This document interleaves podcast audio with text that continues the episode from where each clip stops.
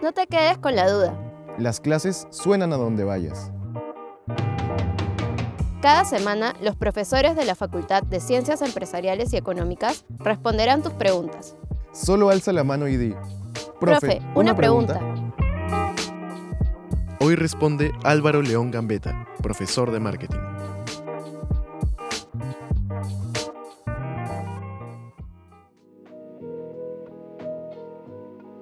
Profe, ¿qué es la agilidad en las organizaciones? En realidad es una pregunta compleja. Inicialmente te puedo decir que no es ser más rápido. O bueno, no necesariamente ser más rápido. Yo lo veo desde dos líneas de pensamiento. La primera es ser una compañía que entrega a sus clientes y posibles clientes los productos, servicios y experiencias en el momento que quieren, en el lugar que quieren y de la forma que quieren. Por ejemplo, si necesito el producto mañana a las 8 de la mañana, lo pueden entregar. Por el contrario, si lo necesito en tres semanas, también lo pueden hacer sin ningún problema. La segunda línea de pensamiento tiene que ver con la teoría de Frederick Laloux en su libro Reinventing Organizations, que nos habla de las organizaciones del futuro. Él habla de las organizaciones TIL o verde azulado, que tienen tres características básicas. La primera, un propósito evolutivo, es decir, qué impacto queremos generar en la sociedad. Más allá de vender, que seguramente es importante. La segunda, la autogestión, que quiere decir que los colaboradores deberían poder autogestionarse en su día a día. Y finalmente, invitar a los colaboradores a ser sí mismos en el lugar de trabajo. Estas tres cosas, más tener al 100% la centralización en el cliente, podrían ayudarnos a comenzar a ser una organización considerada ágil. ¿Y la autogestión no podría generar caos?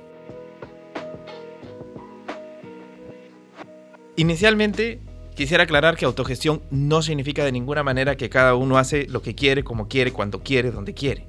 Nos autogestionamos, sí, pero con reglas, lineamientos y la claridad de cosas que se pueden y que no se pueden hacer.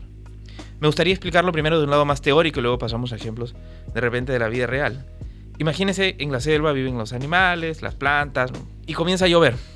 ¿Y qué pasa? ¿Los animales se juntan en un comité para definir cuál es el siguiente paso o todos simplemente corren abajo de los árboles o, a las cuevas?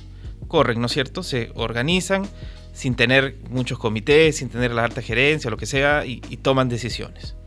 Desde el lado más personal, todos hemos tomado muchas decisiones en nuestra vida. Seguramente ustedes en qué universidad estudiar, eh, qué carrera estudiar, más adelante de repente si comprar o no comprar un auto, si comprar o no comprar una casa, si casarse, si tener hijos, etc.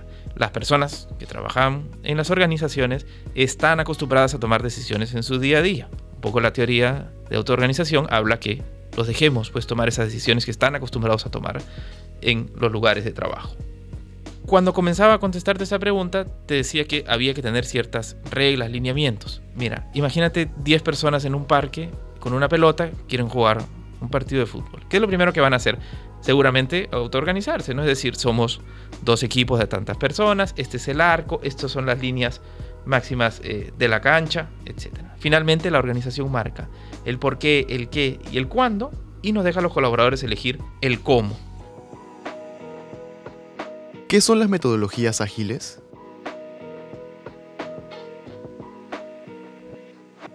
Las metodologías ágiles ayudan a las organizaciones a avanzar en el camino de la agilidad. Pero evidentemente no estamos hablando de prender o apagar una luz. Esto es un proceso, podría tomar tiempo. Ahora, si queremos hablar de metodologías ágiles, creo que hay tres grupos a conversar. Primero tenemos lo que conocemos como herramientas o técnicas ágiles, que son matrices, cuadros, tablas, figuras, etcétera, que nos ayudan a entender el momento en el que se encuentra la organización o nuestros clientes.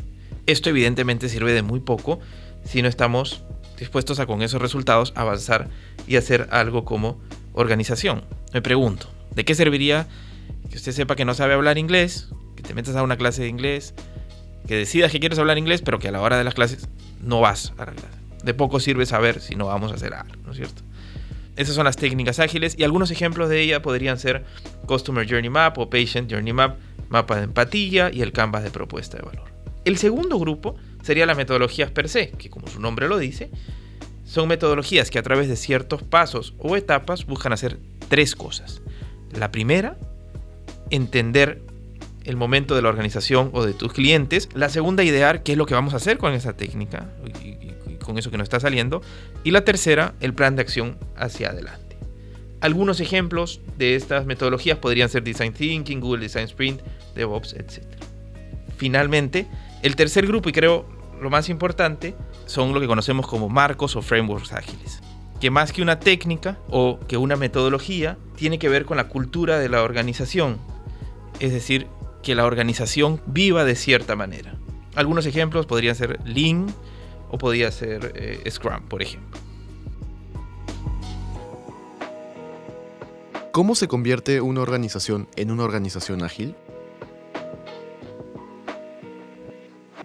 Como todo, primero tenemos que tomar la decisión y tener claro que esto nos va a tomar tiempo, esfuerzo y seguramente hasta presupuesto. Porque queremos convertirnos en una organización ágil de verdad y no solamente en un papel que podemos poner eh, en la puerta de la organización, seguramente. Hay un concepto que me gustaría explicarles acá que tiene que ver con la diferencia entre ser ágiles y hacer agilidad. Hacer agilidad es relativamente sencillo. Tomamos alguna de las técnicas, metodologías o framework, lo aprendemos y comenzamos a trabajar en esa línea. Ser ágiles, en cambio, requiere un cambio de mentalidad en la organización y requiere que la organización camine de una forma diferente y esto, evidentemente, es más difícil. Imagínese que usted mañana va a un restaurante y se pide una ensalada. ¿Qué significa eso? ¿Que ahora es una persona que come sano? ¿O simplemente que comió una ensalada? ¿no? Otro ejemplo, mañana viniendo a clases, llegas tarde, sales tarde de, casa, bajas en el paradero y tienes que correr a la clase. El correr durante 5 minutos te convierte en deportista? ¿No, ¿no es cierto? Exagerando te convierte en que hoy has hecho deporte. Hoy has hecho agilidad, sería, ¿no es cierto? Eh, pero no eres ágil, no eres deportista. Entonces lo que estamos buscando en las organizaciones no es hacer, sino ser. Para lograr que una organización se convierta en ágil se requiere que la alta gerencia tome el proyecto y acompañe a la organización a aprender esas nuevas formas de trabajo y culturas para conseguir finalmente ser más centralizado en el cliente, el propósito evolutivo, la autogestión y el ser uno mismo.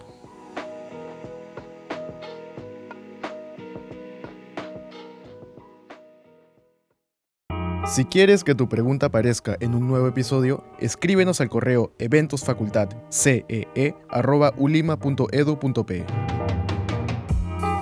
Para escuchar más respuestas a tus preguntas, suscríbete al programa en Spotify, Apple Podcast o la plataforma de podcast que prefieras.